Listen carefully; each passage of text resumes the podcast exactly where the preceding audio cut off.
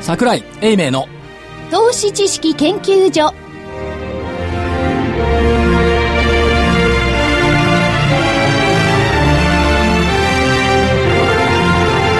皆さんこんにちはこんにちは桜井英明の投資知識研究所の時間ですスタジオには桜井英明所長こんにちは正木昭夫隊こんにちは長福井主任研究員こんにちはそして研究員になりました加藤真理子でお送りしますそうですね忘れて新人って言おうとしてまた、ね、 違うだろうとねお叱りを受けてしまうかもしれなかったですねよかったですえ今日の大引けの日経平均135円74銭安の8837円15銭135円74銭安の8837円15銭でした。え出来高が概算で15億7377万株。売買代金が概算で9581億円でした。え値下がり銘柄が1346。8割ですね80.1%、値上がりが233変わらずが95銘柄でしたまあ結論からいきますと先週の見通しははい外れはいですね、えー加減8946円はい11月1日終値月足要線基準うんを100円下回ったうんということで一応お詫びはしますがはい気にしない11月は要線ともう決めたうんはい、私もあのブログに書い書きましたよ。うんはい。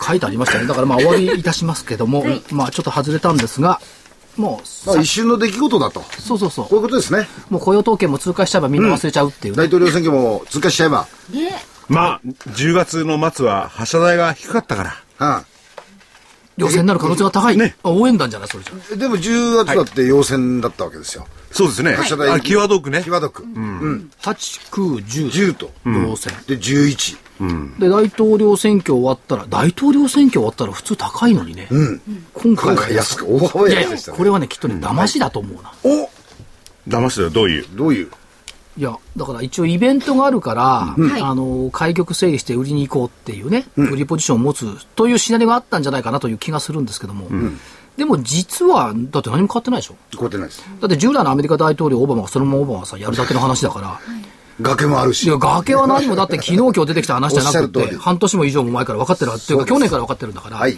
それで売り込むのはいかがなものか。まあ、唯一気になるとすれば、静かなヨーロッパ。はい。こいつがまあ、ギリシャ、スペインをはじめとして、どっちに出てくるのかっていう疑問もありますし。ギリシャもだけど通ったみたいですようんだおから、お、通りました大幅ねね。でしょで、中際どいと国ころだもよね一応、今日、今日今日ですかね。今日です始まってきますよね。うんだから新体制が出てくるということで考えれば、雇用の足元も雇用統計悪くない。っていうことでいけば、まあ、ちょっと騙しじゃないのと。ということは所長全般は多少こうもたつくけれども、はい後半になると明るく少しずつ日が見えてくるとでこれで陽線とこういうことですそうそうねそうそうストーリーはそういうストーリーでいかがかなと、はいなるほどわかりまでもしこの前の雇用統計、アメリカは必ずね、雇用統計で触れるんだけど、修正したらひどかったですよね。たよかったですねその辺をどう加味していくか。で、どんどんどんどん蓋開けてったら、ますますひどくなってなんかしてね。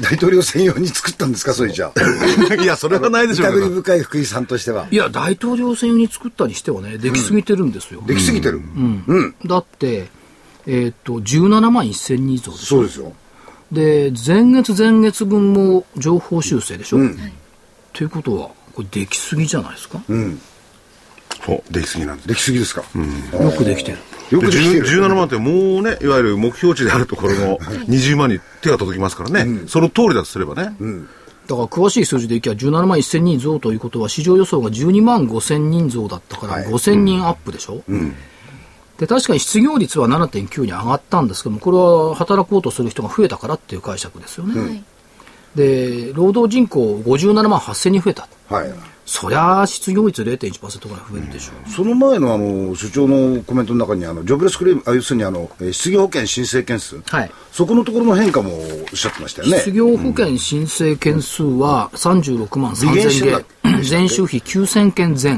えー減少減少ですよね市場予想は37万件でしたから、うんまあねこちらもまあいい方に出つつあるわけでしすかも民間部門の雇用者数だけでいくとこれ15万8000人 ADP でね、増加してきてるって言ったところですからしかもその、ハリケーンの影響を考えると雇用者数また増えるでしょう、だから雇用自体は伸びてると思いますよ。なるほど。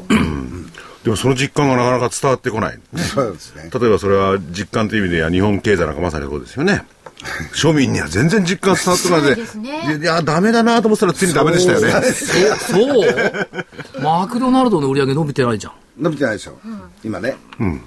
今までみんな一生懸命100円マーク食べてたのが、 それすら食べられなくなった。違うよ、100そうかなと思って。違うそう違う違いう人がいうるんだ逆逆100円マックはだ卒業して、今度他行こう平松行こうとかね平松行ってそれなそいれ下がりすぎるかありすぎますよ、それは。でもアメリカでもマック売れてないのいや、でも、日本はね、まあ、増税、これからね。はいまあ、アメリカだって財政の、ね、崖だか崖、塀だかなんだか知らないですけど、それはとんでもないことですからね。そうですね。要するに、家計平均で17万とかね、18万ぐらいですよね、増えちゃうのがね。ところでねその雇用統計も戻るけど、はい。 10 17万人増えたって喜んでますけど、はいこれ話題にならないのはね、アメリカの労働人口っていくらいると思うこの母数よだから17万いくら増えてるってあ、あプラスマイナスのところで。ね全体で働いてる人で全体の、人口まあ、2は億多分2億ち数ょ千っでとすでねしょ、。うん。どのぐらいいるのかな。 4分の1にしたって、うん、5、6千万うん、8000万人 ?8 千万人。アメリカで働いてる人って8000万人なんですよ、で働いてない人って1億5000万人なんですようん。働いてない人まあそりゃそうですよね子供も入ってそるりだゃけそうどではす。うん8000万人の中で17万人とか2万人とか3万人という数字って、大きいんですかちっちゃいんですかって言ったらちっちゃくないなるほど8000万ね。いや、でもね、そう、8000万って言われると、そしたらね、実質ね、1000万ぐらいが職につけないでいるっていう数字もあるんですよね。で日本日本ごめんなさいリーマンショック以降に減った雇用者数って800万人って言われてます、だから1割減ったんですよいいじゃないと。でこの1割を復活させるかどうかっていうのが大きなもの、さらに雇用統計で誰も言わないことはい。はい。雇用統計ってよく言ってますが軍人を除くと非農業部門じゃないそうです。軍人って何人いると思うアメリカのたくさんいるんですかほら誰もだ気にしないのよいや、これは本当なねのかは知ら、ないこれは多い、多いですよ。多いですでよ。も世界各地にいや、まず国の軍があると周平なんても当然それに入るしね。だから数百万でしょ。ちなみにね軍人がね150万ああ、150万か。さて農業人口非農業部門の非農業人口300万。 アンチョコ見た 今見た見た見てるよねそんなすぐ出るわけないじゃんさ、ここのところは覚えておかなくちゃと思 って、一夜漬けしたとこだもん。でも農業一夜漬けして んのこの番組のために 嘘だだか はい、冗そ談れで。ではすい。はい。らこれはね抑えとかないと雇用統計っていっつも失業率と、雇用者数の増減だけを気にするじゃない。だから全体像を見るためには全体いくらっていうのを覚えとかないと、その数字だけが一人歩きする。はいはい。だから8000万人が働いていて、はい軍人が150万人いて、農業人口が300万人よ、はい。ここを覚えておくと、全体像の中での増減っていうのがはっきりするじゃないですか。いっつもね、こういう統計ってね、前月比、前々前年比ばっかり出てくるんだけど、全体像はどうなのよって見とかないと、狂っちゃうと思うんですまあ、よ。あの、いろんな部門でそうですよね。全体のパイが見えてないとね。だから、雇用統計をうんぬんする市場関係者とか専門家とかたくさんいますけど、もし機会があったら聞いてみたらいいですよ。なるほどねアメリカの労働力って何人働いてるんだ。で、非農業部門の農農業って誰が何人いるんだ。軍人は何人いるんだって質問したら多分証券会社の人間含めてあんまり答えられない。答えられないでしょ。で、あのー、所長がこの前言った、農業部門のはい収集収入状況は極めていいっていうこ農とが分業かんないでし部ょ。門はね、多分4年近く最高益をでずすっよと出してね。る。うん、これ持続してるんですよね。それでそういうことになるとね、例えば公務員の数。ああ、これがね、アメリカすごく多いんですよ。パーセンテージが日本を上回ってるぐらいなんだから。うん地方政府、さっき言ったね。あと自治体とかそういう数は多いんですよ、これ。だからそういうのも全部除いちゃうわけでしょ。はい。だからそういうところを数字っていうのはそこを抑えないと、もう勝手に動き始めるから、気をつけないといけない。いやでもそこを抑えるのは大事ですけれども、はいやっぱり出てくる数字で一喜一憂するそれだけの話なんですもんね。いや、だから、そうですね、そうじゃない。だから、17万人っていうのはどういう意味を持つまあのまかあっていそうね。れはね、それは当然知ってないとね。だから、にわか FX 論者なんかは、ほら、17万人とか14万人、この数字しか言わないじゃない。あと、あるいは矢印ですもん。増えたとか減ったとかね。ら矢印がどっち向いてるかであさ。僕もそういう意味ではね、たった17万が動いたと大したことねえよなってずっと思ってたんですよ。ね、なるほど。 2億数千万いるわけですよね。その中で17万ここんなもんですよね。まあ実際に職に就く、つかないっていうことは非常に大事なことですけどね。だから、福井さんにもね、ほら、主任研究員なんだから、疑問に思ったことは、調べりゃどこにも出てるんだから、統計なんつうのは。やっぱ調べと抑えとかないといけないと思いますよ。締め読まないからね。うん、そう。新聞はねね。締め読まない。うん。いや、新聞読まなくたってさ、それぐらいほら、主任研究員なんだでもね、ロイターの英語版読んでるんですよ。すごい。まあ一応新聞じゃん。新聞なんですよ。新聞ってやっぱり 海外の新聞ですね。失礼しました。はい。私はあの、ロイターの日本語 版と、バーロンズの日本語版と、人民日報の日本語版と。 そうめんどくさいから訳すのさ。その方が時間かかなくていいじゃないお。っしゃる通り。うんで、まあそういう福井とさこん、暇だから英語版で読んでんだ。そういうとこも抑えておこうということですね。はいじゃあ先に進みましょう。はい、続きましょう。先に進みたいはい。いや、だから、いいやや、それでね、あのやっぱりオバマの問題も出てたわけですよ、オはいバマさんがね。受かった。で、300ドルもマイナスになってしまったと。はいどう考えればいいのかなと。どう考えたって、その、アメリカ国民の も含めてですあのね、ねオバマさんが勝つと思ってたよ。 1988年以降ね、現職大統領が再選された翌日っていうのは株みんな高いのよ。いつもずっと。ね、アノマリーなんだそうですそう、ね。今回は安い、ということは、やっぱり、オバマ期待感ないんじゃないのっていうね。っていうか、ねじれ現象って、ほら、今日も書いてありましたけど。まあ、あの、会員とそのまね、まですか会ら員と、ね。うんそれがあるから、だから、大社の崖って言うんでしょうけども、解決はしますよ、常にね。だから解決しすることを解決しそうもないって言って、あわああの慌てて騒ぎ立てるのが、世界マネーというものがあるとすればよ、彼らだ、っていう感じがしますけどね。だからそこに乗っちゃいけないよね、っていうことでしょうね。まあ、それは解決するけれども、要はオバマさんが言ってる一番問題なところが、要するに富裕層への増税ですよね。これはね、株式市場にバーンとくるって感じがしますよね。その人たちだけしかやってないんだから、プレイヤーがね。これはね、痛い。痛いでしょこいてんだ。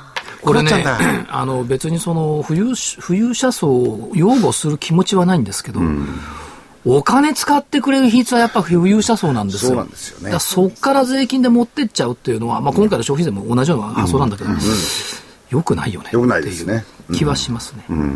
ただまあ、 どうでしょうね、共和党のようにちっこい政府を目指してもらっても、本当は良かったんだろうな、という気がしますけどね。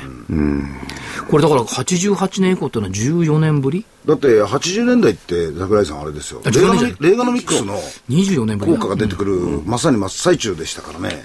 あの頃は減税ですもん。逆に言うと。 そう、ラファー企画線って言ってね、減税効果が消費上昇に現れるとか現ね、れ経る済の向上のような、よくわかんない議論だったけどね。でも、実際にはそういう傾向が出てきてるわけ出だてきたんです効よね。果があったと。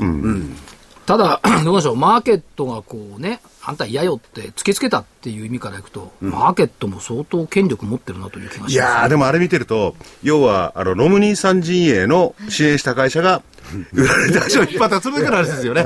まあ、確かにね。金融とかさ、みんなそうですよ金融ね。ですからねで、こう見てると、やっぱりロムニーさん、大企業も含めてね、えー応援した人非常に多いですもんねと。いうことは、あの、期待感があったんですかね。そう、それだけが、あのー、30種に結構、あれ採用されてたんでしょうね。なるほど。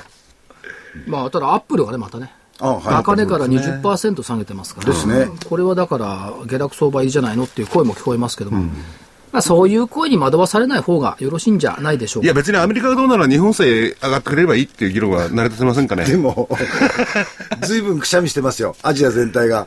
今日見てましたら、日本だけに限らずね。ただね、日本ね、そうはおっしゃいますけどね、上がってるのよ。んどういう皆さん。ね、はい。先ほど謝りましたけどね、日経平均は 確かに下がった。はい。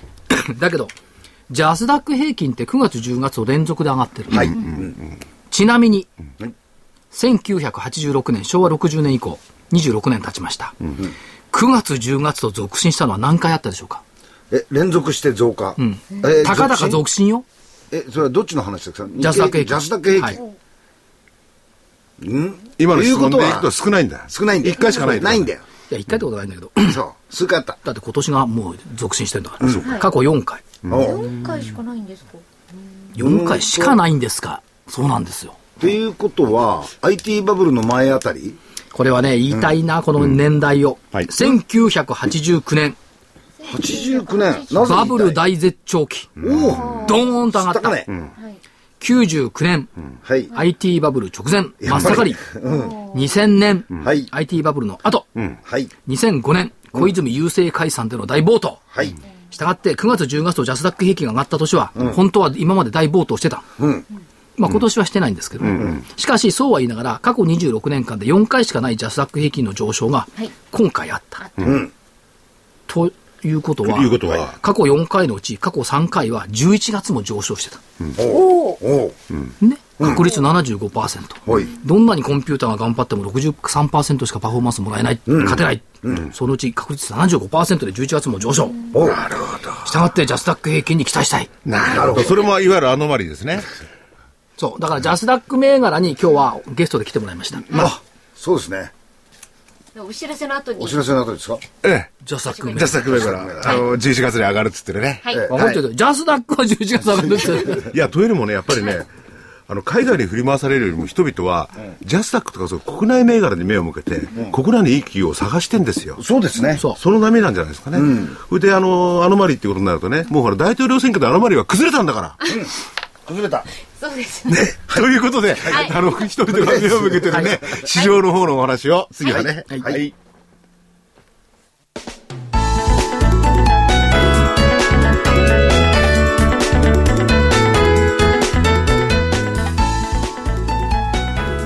先端医療技術のナノキャリアと東京大学の共同研究の成果として生まれた新しいタイプの美容液エクラフチュール W 楽しい嬉しいクリスマスプレゼントセールのお知らせです11月12日から12月21日までの期間中エクラフチュール W がなんと通常価格より30%も安い9555円でお求めいただけますさらに送料も無料にさせていただきますまた期間中にエクラフチュール W をお求めいただいた方の中から抽選で全国25名様にランコムの化粧品セットアップセットやマスカラが当たりますこの機会にぜひエクラフチュール W をお求めくださいエクラフチュール W が9555円でお手元に。お求めは03-3583-8300、03-3583-8300、ラジオ日経事業部まで。エクラフチュール W クリスマスプレゼントセールは11月12日から12月21日までです。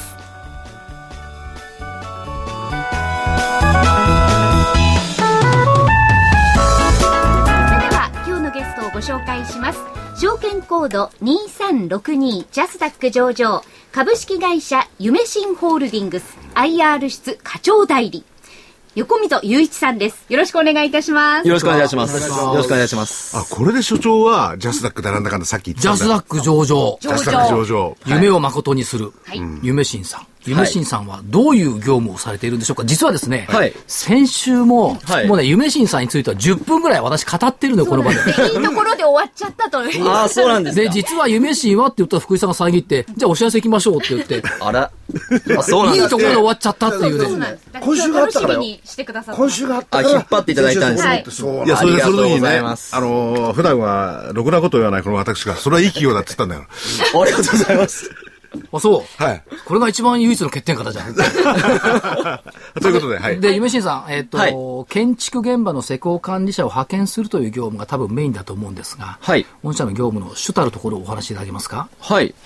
とですね、えー建築現場のですね、えーまあ、現場っていうのはですね、まあ、あの、職人さんが、まあ、主に、まあ、労働として働いていくんですけれども、やはりそこをマネジメントする、まあ、所長と言われる、えー人間がおります。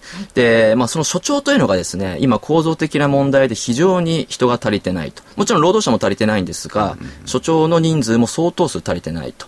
そういったところで、えーまあ、当社の技術者を派遣して、えーまあ、その所長のですね、助手となって、えーまあ、職人さんとの、えーパイプ役になるというようなえービジネスをやっております。だから、 皆さんがよくご存知の、スカイツリーとかね、は六本木ヒルズとかね、えー光栄とかね、ああいうでっかいビルの建築中には、夢新さんの施工管理者がやっていた。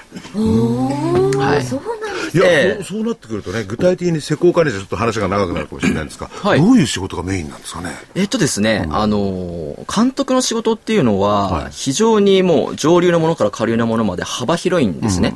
で、本当に上の方たちっていうのは、その構造設計だったりだとか、そのまあ図面を細かく描いていったりっていうような仕事ももちろんありますし、下の方に行くとですね、あのー、まあ写真ですね、あのー、まあ建築現場っていうのはもうビルが建ってしまうと、その本当に鉄筋が入っているのかだとか、本当にそのコンクリートを流しているのかっていうのが、もう立ってしまうとわからないんですね。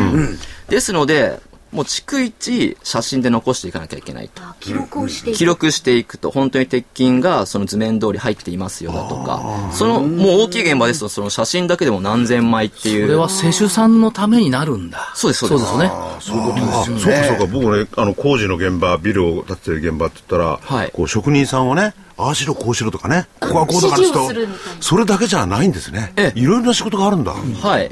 もちろん指示は、まあ、主たる業務なんですけれども、それ以外にも、例えば、その、朝の朝礼ですね、8時から始まるんですけれども、そこで、まあ、職人さんの中でも誰よりも、あの、力強くラジオ体操を踊ったりだとかあ、まあ、毎日の日報とかっていうのも、そういうのを、やはり、忙しい所長っていうのは、なかなか、あの、難しくなってきたんですね。ただでさえ人が少ないので、そういったところを、あの、フォローしていくというような業務になりますね。私、ラジオ体操うまいですよ。桜井さんには聞いてない。聞いてない、聞いてない。しかもラジオ体操のことなんかね。今度いっぺん現場に行っていただいそうて。じゃあ反対にできますから、人と。あーあのね、昔、児童、児童会長っていうのやってて、ほら、前で、で。横溝さん。はいごめんなさいはいあの、 えーどういう会社かはらい具体的に、その、嫁氏さんにオーはいダーが来るんですか、うちにちょっとこれやってよっていうのはどっから来るんですかねそれあ、もうそれはゼネコンさあゼネコンからんですね。直接来るわけですねはい。あの、もうスーパーゼネコンさんで言われてるところから、あの、まあ、中、中規模のまあ会社までもう750社さんとお付き合いさせて。多いんです。なすごんいとなか組とか、なんとか建設っていうね、180から始まってね、はい1800万台そのうですゼネコンですよ。じゃああれだ、そういうゼネコンね、いっぱい大きい会社があってね。はいえー、あるじゃないですか。大成なんとかとかいろいろね、鹿島とかね。ええそういうところ非常に信頼されてるってことなんですね。あの、まあ、ありがたいことに、ええで、どんどん人を送ってくれって言われてる。へえ。普通はね、ああいうところはほら、すごく難しいし、安一社心に偏ってないんですよ。派遣先が。非常にね、まあ、うまいって言いますかね、素晴らしい感覚だと思うんですけどね。ありがとうご話ざい聞いまたらね、一社に固まってないんですよ。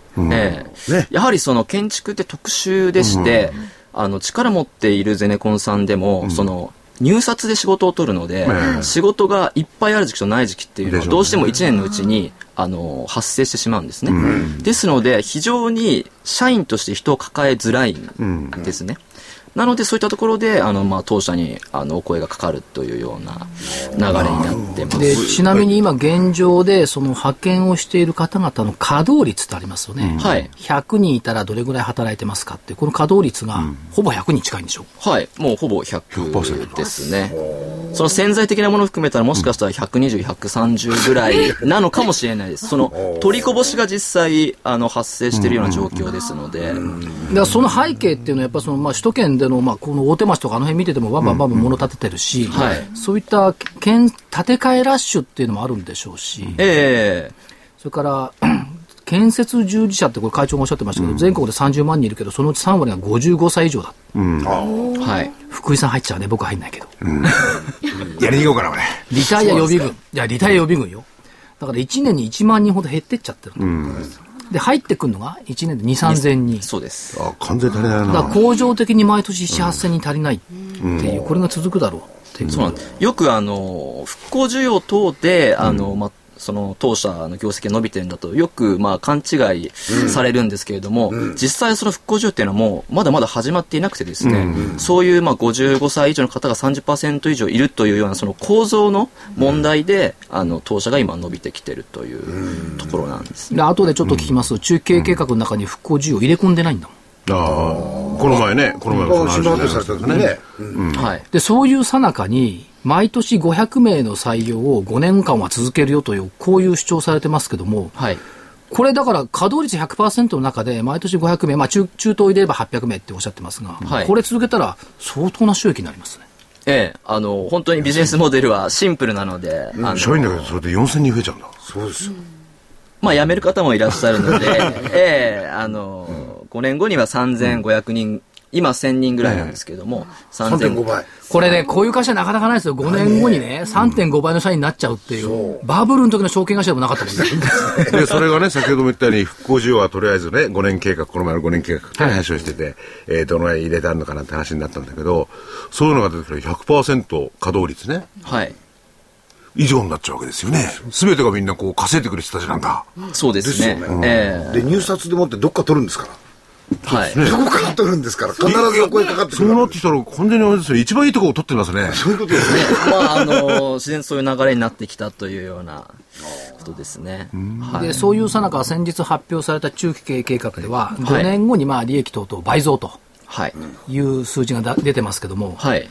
なんか控えめじゃありませんかいやいやいやいやい や。なんかね、控えめじゃありませんか、うんね、今のお話感聞いじてからするとねですよねもうちょっとこ大きな数字が出てきても、みたいなね、期待しちゃうから。あ、そうですか。はいいや、もっと大きいのが出るって言われたの、ここが初めてですよ。あそう結構周りの方は、いや、すごいいい数字だね、強気だねっていうふうにおっしゃるんですけれどう。も。そうですかやっぱり、あのー見るところがやっぱり違うんですよいや、ね。控えめっていうのは、この間実はあの会長のところに行って取材をしてたんですけども、期待値は入れ込んでないってことですよ、中継の中に。そうね、期待とか願望入ってないんだから、今おっしゃったように、その東北の復興需要入ってない、はいそれからこのこ今まで以上に退職することは、現在のね、現場監督さんたちが、これも入れ込んでない、そういうだから見えないものを入れ込んでないし、今、現状の延長線上の数字だけで中継作ってるから、あくまでこれは今の延長線上なんだよっていうのをおっしゃってたから、なるほどそれはちょっと控えめじゃないの、じゃあでこれじゃあ東北の需要入れたらどうなんですか、5年で倍どころじゃないですよ。ええただこれ、あの、まあ、前期にですね、大体約500人を採用したんですね。で、500人の採用実績はあるんですが、今期いきなりじゃあ1000人取ります、倍取りますって言ってもですね、実績がないので、そのなかなかまあ信用されない部分ももしかしたらあるのかなと。ただ500人はもう前期の時点で、あのもう実績として持っていますので、はいなので、今期、まあ、あの、800人取るっていうので出してますけど、取れるんだったらもう1000人、1500人って。これね、どうしても取ってほしいんですよ。そうですか。あのね、最低線ね、650人が取って ほしい。 650。その数字は、野村が650な今年。ああ、そうなんですか。少なくともね、このちんたらしてる証券会のね、一番多い650名を超えて、梅新さんが採用してくれると、社会は明るくなると思うな。なるほど。あの、それは、やります。ただ、まあ、す数字としてはね、その、新卒500のね、えっと、中東300だから800だから、650でそんな難しい数字じゃないと思うんですよ。ええでこれを夢新さんがややっていただいたときに、この賃貸証券会にね、喝を入れてほしい。いいですね。お前ら650しか採用できないの、僕たち800だよとかね、ここ で。それやり合う必要あるのかちょっとわからないですけいや、私の個人的な願望としてね。ど。ええそうで、です。皆さんそれは社員としてですよね。もちろんです、もちろんです。その負担だけでも大したもんしだかな。も、数百人の人たちを教育するわけですよね。現場に出て、できるように。こはいれももう確立してあるんですかまあ、あの、一番、あの、言ってしまうとですね、その、建築業界っていうのは、その、まあ、当社一社で人を育てていくっていうこと、それこそもう、ちんたら、やってる状況じゃないん ですね。ええそうなんですよ。あの、もう技術者の方もちろん研修はしますけど、ある程度研修を終えたらもう即、あの、現場に行っていただいて、現場で、あの、もう、教えてもらうと。 ?OJT ですな。そうですね。そうやってスピード感持って育てていかないと、あの、今後の復興需要等々に、もう間に合わなくなってしまっているようあなあ状じゃあ、況業なん界ですね全体が。そうです。なので、夢新が育てるんではなくて、建築業界が人を育てるというような、あの、ニュアンスですね。同じようなサービスをしてる会社で結構出てきてるんですかあの、大きいところは、あの、聞かないですね、今のところ。ええまあ、建築現場派遣では、もう、唯一トップ。そうですね、あの、おかげさまです。まあ、ちっちゃいのはあるかもしれませんけえど。えまあそうでしょうね。そういうところでそのゼネコン何何百社と一緒になってやってることはやっぱり相当伸びますよね。ただゼネコンの方の売り上げだって5年2倍にはならないですからね。ええまあ逆に人件費の高騰でちょっと圧迫されてしまうかもしれないですね。まあ、全高国さん騰はっていうかどうですか、人件費のところは、リーマンショックの時に戻りつつあるって、こういうレベルですよね。そうですね。そんなむちゃくちゃ上がってるってことなんですよ。まあリーマンショック以降で、ちょっと下がった部分を元に戻りつつある。元に戻ってるっていう発想をした方が、だいぶう下がりましたからね。ん多分いいと思う。で、そのリーマンショック前からだいぶこう下がってはきてるんですよね。はい。はい。それから、人の採用っていうことで言うと、なんと去年いいところに目をつけて、どこはい。現場のね、管理者っていう、施工管理者って技術系と思うじゃない。そう。はい。はいはいはいはい。去年からね、文化系の採用も始めてるんですよ。はい。意外ですね。よかったですね、ここにいるのみんな私立文系だもん。あの、あの、文文化系であっても運動系じゃないとダメだとかそれないですかあーないです文化系ないですかまあ運動できた方がもちろんそれはいいんですけどねも。もう声が大きいとかねそうあええ福井さん、本当ぴったりあ、。本当にぴったりです。ひげも生えてるし、威圧感あるし。実際、現場にいます。こう。いるよね。ええ、いまいるいると思う。います、います。いると思う、俺。そのままいけちゃうねで、。お茶かなんかこう、なんかかけた、こっからあなんもかう、夜間とかでこすごいイメージが入ってますね、もう。やったぞとかなう、んか言すってごねく似合いますね。それただ、そういう意味では、まあ、今、ちょうど12月から新卒の採用の時期になるのかな。そうですね。あ、もう採用してるんですけども。ねまあ、中途採用もやってますし、はいだから今の大学生の方々、もしこの番組を聞いてることはないと思いますが、勉強していますよ。勉強してるかもしれない。そう聞いてたらだから聞いてはいはい。大塚に、大塚じゃないよ、明賀谷に、ええ。お茶の水女子大を超えていくと ね、夢審査があるから。その通りです。あれね、いいところにあんねんお茶台とアトミの向こうにあんねんアトミそうです。うんなんかね、オフィス女子大を生がたくさん、女子大生を超えてオフィスに行くようになってる。だから取材行くのすごい楽しみなの。あ、そうだったんで道理すで回数多いと思った。ああ、そういうこともあったんですか。か。いや、やっぱ。わかった。やっぱりねよかったで、す大手町とかと違う清楚な女子大生多いのよ。なるほど。と横溝さんあれ毎日見てるでしょまあ、あの、目に入ってきますね。自 然と。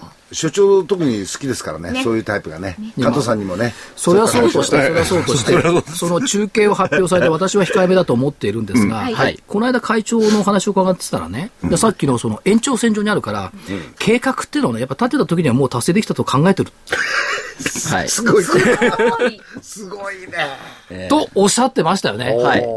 それは言ってました。だから、それはそうですよ。今のだって延長線で考えてるから、地方なんか入れ込んでないのよ。わかるわ大阪の需要、名古屋の需要、福岡、札幌の需要も入れ込んでないの、ところが、夢新さんは大阪、名古屋、福岡、札幌の需要があると思うから、ここでも人を採用するサテライトスタジオも作ろうって作ってるんですよね。はい。今もう、作ってる最中で、。採用施設は作ってるけど、その成果は中継に入れ込んでない入。れ込んでないはいはいはい。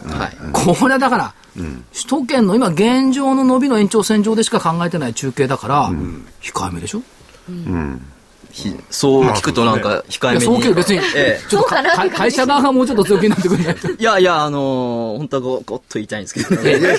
いやでも税込だとね、まあ、突発的なね、あのー地震なんていうのはねでなおかつすぐにやんなきゃならない分野だけど他の公共投資っていうのはだって見えてますよね公共投資に限って言えばね、民間のは見えないけれどね、そうすると売り上げだっておのずとね、計算せら出てくるからね、ちょっとでもう一つ中期経営計画だとか、長期の経営計画を立てると、まあ、大体これは経営企画マターのね、ええ自己満足の数字の場合が多いん ですよ。ね。なるほど。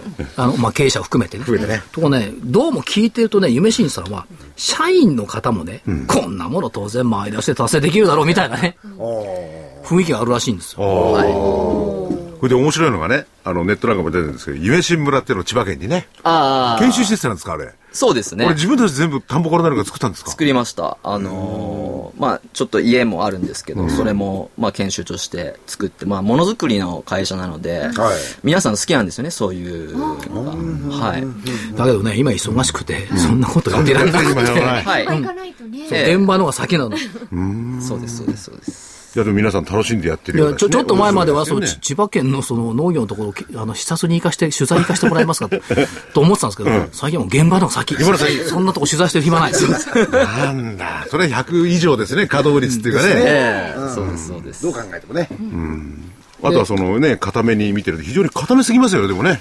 確かにこの数字にしろ何にしろあのね。会長の面白いんですよ、僕は見えないことは入れ込まない計画しないって、そうです。あのいつもね3年後を考えてるのよねだから今ある数字は3年前に考えた数字だなるほどで今考えてる数字は3年後に出てくる、っていうことらしいんですけどね。だって入れ込んでないんですよいろいろいろいいものをはい。いろいろいいい や、本当にまあ、あのー正確に読めないんでね、まだ。あのーただこれ徐々に出てくると思うので、はい。あの、非常に楽しみな一つですけども。はい。でこれは多分あの会社説明会とかなんかでは会長お話しされないと思いますけども、唯一のリスクってのあるわけですよ、 はい。はい何だと思いますリスクそんな難しいもんじゃない、ね人の採用はできるでしょ簡単に言うとね、あまりに順風満帆だから、緩むことがリスク。なるほど。そうです、そうです。なるほどね。要するに油断と緩みはいはいはい。ここを今締めておけば、まあそのまま流れていくだろうっていう社内の多分コンセンサスだと思うんですよね。はい。おっしゃる通りですね。なるほどね。我々がチェックするのは、緩んでないかどうか。ね横溝さんのワイシャツのボタンがちゃんと止まってるかどうか。あいやネクタイを締める。この朝の挨拶はちゃんとしてるかとかねそう。ですね。そうですよねで。もうんでもあの、ね、ゼレコンでも何度も確かにあの契約先っていうんですかその、えー事業をいただける先がいっぱいあるって言うんだけどそれはちゃんとフォローしながらねいつ何時どうなるか分かんないですもんねはい。まあ、だけど日本のその戦い需要だとかたくさんあるから、日本再生という意味ではね、まあ、ユミシンさんのような立場はね、必要になってくるでしょうしね。まはい。あ、最後に投資家の方に一言ございましたら、はいメッセージを頂戴できれば。かしこまりました。えっと、まあ、今、あの、日本の状況で、まあ、職がないって言ってるような、まあ、若い人たちがいっぱいいる中で、で、逆に建築業界っていうのは、あの、まあ、人が欲しい欲しいって言ってるような業界で、まあ、この二つをつなぐ、まあ、パイプ役になれるというのは、あの、まあ、当社夢新ホールディングスだけだと、えー思っています。あの、まあ、まさにこう、今、時代が、夢新ホールディングスをまあ必要としていると、えー私たちこうそういうふうに思って、えー責任感を持って今あの取り組んでおりますので、えーぜひ皆さん応援していただけると、えーありがたいと思いますえありがとうございましたなんか国家を背負っちゃってますね。それぐらいのあの重たいですね。 すいませんやっぱりあの、言葉の中に緩みはなかったかならか。ったありがとうございます、はいぜひ頑張ってください。頑張あってりがとうございます応援します。はい。今日のゲストは証券コード2362ジャスダック上場株式会社夢新ホールディングス IR 室課長代理の横溝雄一さんでしたありがとうございましありがたとうございます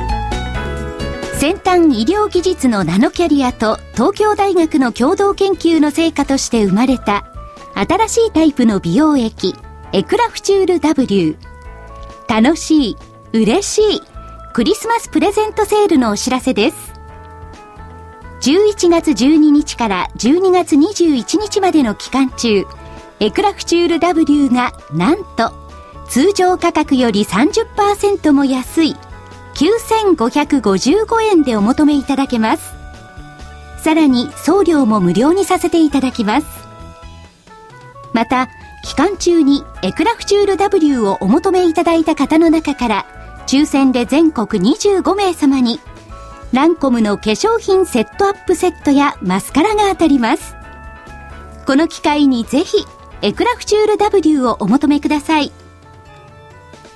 エクラフチュール W が9555円でお手元に。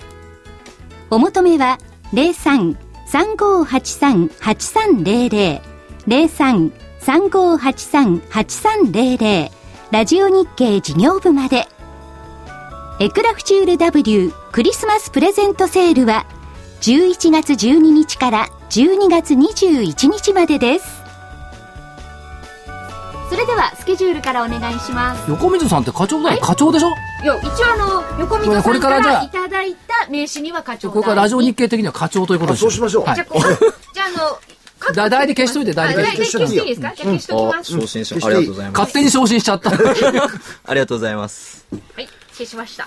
えっと、スケジュール。はい。えーえっと、明日9日金曜日、マネーストック、アメリカ卸売在庫、ミシガン大学消費者信頼監視数、中国の経済指標。あんまり関係ないな関係ないの。月曜日、簡単 に、関係ないよ、これ。えって感じだし。 19月 GDP 速報値、ニューヨーク急上、福井さんの日、え、これベテランズデーってどういう意味なえんです、か退役軍最近人、軍人記念日だねベテラン。あ、だからベテランズデー。ユーロ圏財務省会合、ないね、やっぱり。13日火曜日、高校業生産確保値、アメリカ財政収支、ドイツ ZEW の景況感、EU 財務省理事会、ないね。ない。 14日水曜日、アメリカ小売売上高、生産者物価。お、出てきたヨーロッパ。ポルトガルがゼネスト。イタリア国債入札。またヨーロッパ話題にするのかなユーロで儲けようとするのかなまたい。やいやいや、しないと思います。しないはい。 15日木曜日。七五三か。あ、そうですね。 11月15日って。首都圏マンション販売。アメリカ消費者物価。BB レシオ。ユーロ圏 GDP、ニューヨーク連銀とフィラデルフィア連銀の製造業景況感、ないねないね。 16日金曜日、アメリカ鉱工業生産、中国共産党中央委員会、こいつか、こいつぐらいですかね、ちなみに昨日からあの東京ディズニーランドはクリスマスが始まってますから、あーあそういえばあの電車とかのステッカーもクリスマスはい仕様になりましたあ、ね、そうですか。そろそろそういう時期ではありますね。イルミネーションも始まりましたしいろいろなところでああ、寒いな。そうじゃないのかな半袖着てるじゃないえーっと、先週の見通しは間違えました。下限8946円。11月1日終わり値、塚市要請基準。上限9288円。今週も一緒。はいおう下限。加減。すごい、これ初めてですよ。2年半、3年近い間で。時価よりも高い下限通。ああそうです8946円。11月1日終値基準。えー上限9288円。これも一緒ですね。あ、一緒ですね。はい。最低改ざん3週連続で増加。1兆9783億円。はかつてはね、2兆円が加減だっい。た。でしたよね。まあ、リーマンショックの後2500億円まで減ったんですけども、だからここ超えられるかどうかっていうのはすっごく大きな問題。大概いずれは売りに転じる。ちなみにご存知ですかリ、リーマンショック直前の2007年から日経平均1万8000の時の最低改ざん残高、何兆円あったか。どうですか違ったんだ。 6兆それ円6。兆円か。6兆円6兆円が2500億円まで減ったの。それから、何と恐ろしいそうそうそう、お金じゃない、取引ねあとりあえずえーっと、最低の売り算はゼロになりました。これは3月30日以来だから、今年の高値以来の売り算ゼロ。ゼロ。一番いいのはね、信用の評価損率マイナス11.25。おうこれはここから美味しい局面に来てると。これも3月30日水準ああといったところですから、明るくいくのか、はい跳ね返されるかの正念場の週が来週来週。と思って見ております。なるほど。強気。ですねブル桜井。はい。じゃあ、お知らせに行きましょう。はい。えー投資知識研究所の10月号の DVD は、桜井英明のマル秘転換社債とうまく付き合う投資術、損を回避し、コツコツ積み上げたものの勝ち。転換社債投資術のすべて。価格は8400円、送料500円です。これ福井さん2ヶ月前にね、企画した時にね、シャープの転換社債がこんなに大騒ぎになると思ってなかったですよね。ね、一般の新聞でも出てますからね。あビビッとですよね。とですね、これを聞けばシャープをどうするか。 難しいとこですね。うん結構動いてますしね。四五十円が100円になるかべ。別にそのて、シャープの転換社債そうの先行きを読んでるわけじゃないんでですはけどな。いですが、はい。で、それで、あの、転換社と債の、あの、いろいろ値動きを見てるとね、はいまあ、あの、ユーロ、円建てなんて、はいヨーロッパに出てるんですけど、200以上ありますよね。はいそれを見てると、やっぱり株の動きもわかると。はいだから、シャープなんていうのはむしろどっちから、あの、注目が集まってるかっていうと、株式の動きに影響するからね。だから、この転換社債の、お動向を株にもお利用すると。そういううー中身も入ってますんでね。でもぜひ、お求めいただければ。シャープの転換したって、つわものどもが夢の後ですよね。今、時価140円ぐらいでしょ、転換価格2400円だからね。2400円よ。でも、来年の9月にシャープがきっちり存続していれば100円で戻ってくる。そうなんですよ。あね、ごい転嫁謝罪の方ね、債権として持ってればね。そうです。ん、転嫁しちゃダメかとかは転換社債ボボロボロになっちゃい ますよ。やらないでください。でそういうところもありますんでね。そういう知識も入ってます。そうですはい。ね。はい。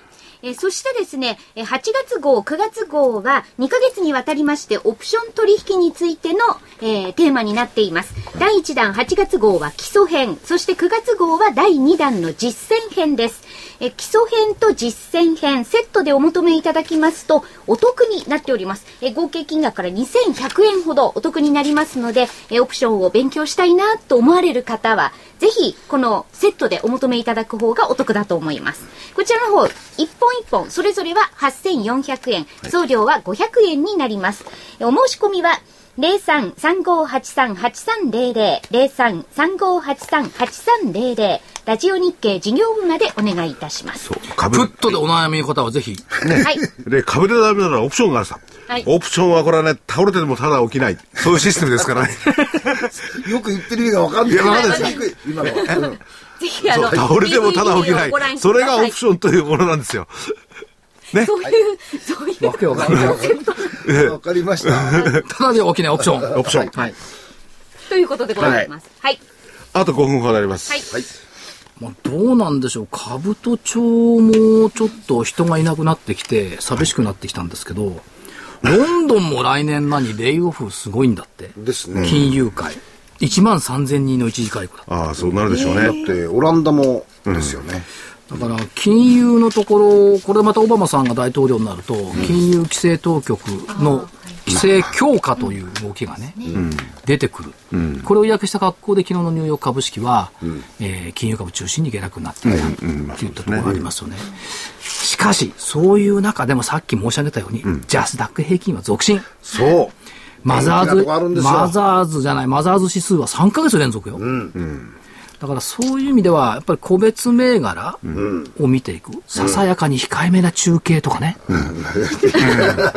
うーん、中継ももう少しアグレッシブなものが出てもいいんじゃないかなっていうような形でね。だから同じ中継を見てもね、その感じ方がみんな違うわけですよ。そうですね。我々はささやかですねって言うけども、いや、ちょっとアップアップなんじゃないっていう評価もあれば、みんなそれぞれ見る目が違う。ただまあ結果は5年後に出てくるし、まあ早ければ3年ぐらいで出てくるんだろうなという気はしてますけども、そういう立ち位置によって見方が違うっていうことをね、はい。覚えておかないといけないなという気はしますね。そりゃそうですよね。え本当そうえねどうしたの沈黙しちゃってあ。の、あれですよ、この間勉強、あの、してきたら、いやっぱりあの、社長、所長が言うように加速、はい加速を実施実践してきました、私。あ、足で稼いできま加し速たよね。で情報。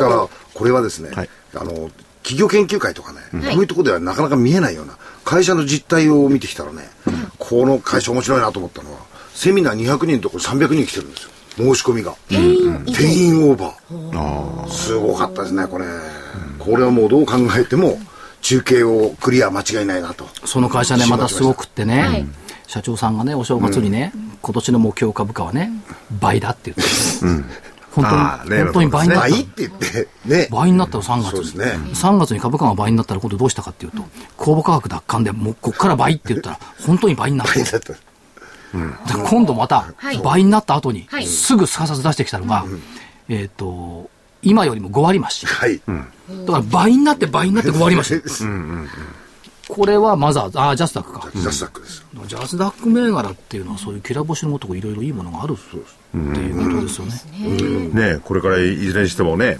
内需とかそういうところにまた、またっていうか、ずっと目が向いてますけどね。そうですよ、だからもう今日おいでになった横溝さんのとこなんかねこれ中継の修正なんてのはまた早かっ早まったりなんかしちゃったりですねそういうことは言えないの IR 担当してあ IR 担当、あ会長じゃなかったでしたっけそうそう IR 担当課会長長担会長じゃなくて課長課長あいや、誰でやっても言えない、言えないです、これは。おっしゃる通りですそれは公式な席上でちゃんとやってください。社内でも誰も知らないの。おっしゃる通りです はいあとはね、問題はやっぱりヨーロッパ、はい。